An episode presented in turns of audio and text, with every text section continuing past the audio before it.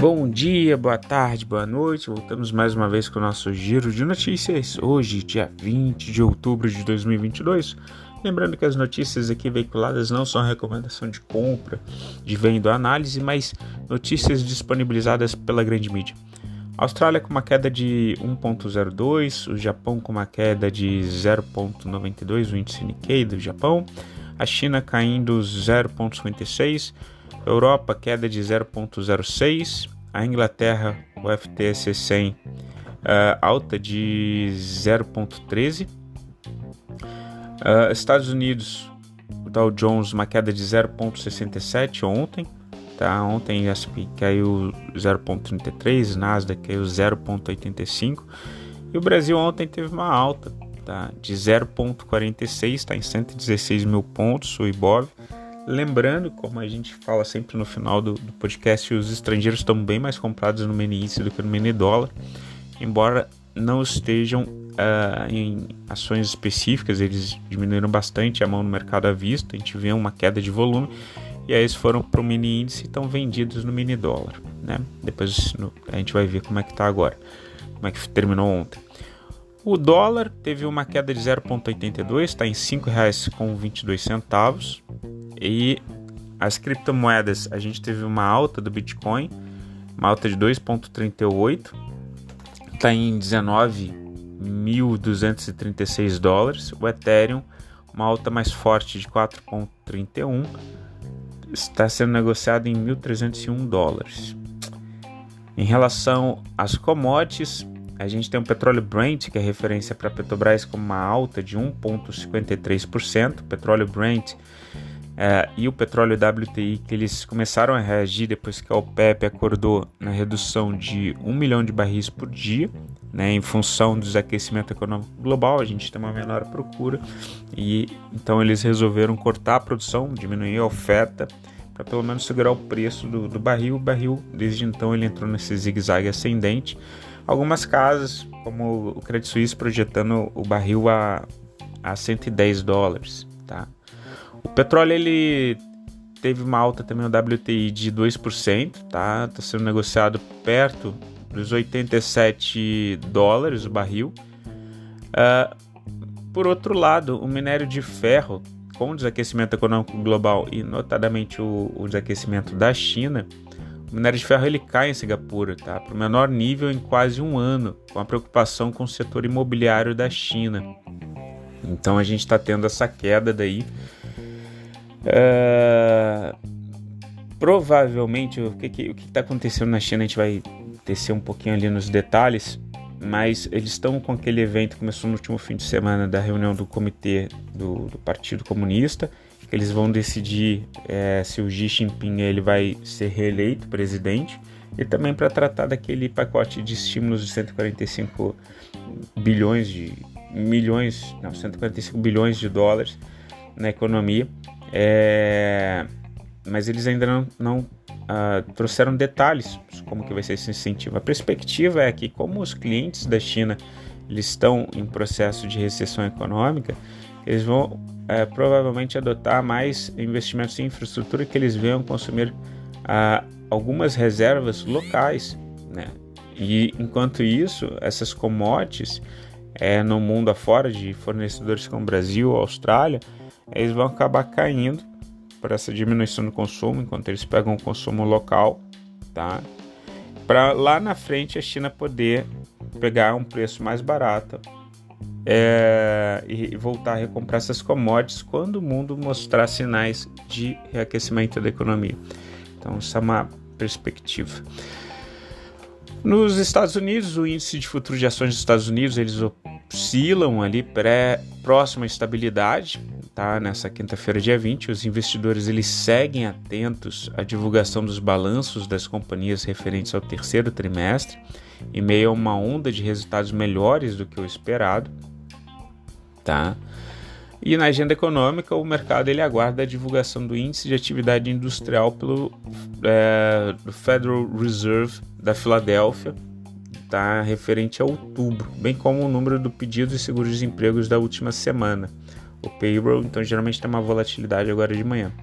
Né? E a gente está vendo empresas, por exemplo, como a Tesla, teve um lucro de 3,3 bilhões no terceiro trimestre de 2022, uma alta de 103%, uma base anualizada. Então, os resultados estão vindo um pouquinho melhor, né? É, e, e, a gente precisa acompanhar o payroll, o número de pedidos de seguro-desemprego, por quê? Porque o Fed ele já falou que ele vai trabalhar com taxas mais altas de renda fixa até a inflação sair da casa dos 8% e ir para 2%. Né? E ao aumentar essa taxa de juros, a gente desestimula a atividade econômica. Se os resultados vieram melhor do que o esperado, estão vindo, estão vindo melhor do que o esperado. Isso payroll diz, é, sinaliza aquela boa notícia de que tem menos pedidos de seguro-desemprego, isso também tem um revés negativo, que é uma autorização, digamos assim, para o Fed trabalhar com taxas mais altas de forma também mais abrupta, aumentando essas taxas de forma mais abrupta, né? mais forte. Uh, então vamos acompanhar esses, esses resultados daí, porque é isso que deve influenciar nas próximas decisões do, do Banco Central Americano em subir ou não a taxa de juros e a que velocidade de fazer isso. Em relação à Europa, as bolsas de valores elas operam majoritariamente em queda, pressionadas ali pelo pessimismo dos mercados em, em alta da inflação. A gente está com inflação na Europa como um todo próxima à casa dos 10%, 9,99% na comunidade europeia como um todo, e países como Espanha, a Inglaterra, a gente já passou de 10%.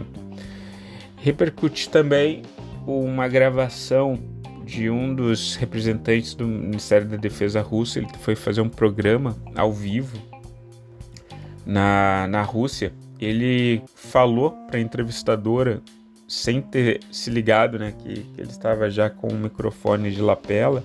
Ele falou basicamente o seguinte: ó, não me pergunta muito sobre os drones iranianos, pois a gente sabe que os drones são iranianos. É, e, e mesmo que a gente tenha a capacidade de produzir alguns drones. É, e, e, até então a Rússia ela vinha negando a utilização de drones é, iranianos que atacaram Kiev ou Kiev na, nessa semana. Então isso daí também pode ter alguma repercussão entre Estados Unidos e Irã, tá? Vamos acompanhar. Aí, embora e provavelmente o pessoal não vai querer pressionar muito é, sanções, eles estavam negociando justamente ponto contrário, né? liberações com o Irã, para tentar ter mais petróleo em oferta no mercado global e com isso diminuir, é, diminuir o preço do petróleo e processo inflacionário que também aflige ali os Estados Unidos. Na Ásia, na Ásia a gente tem as bolsas de valores fechando majoritariamente em queda. O Banco do Povo da China ele manteve as taxas de empréstimos de referência inalteradas, tá?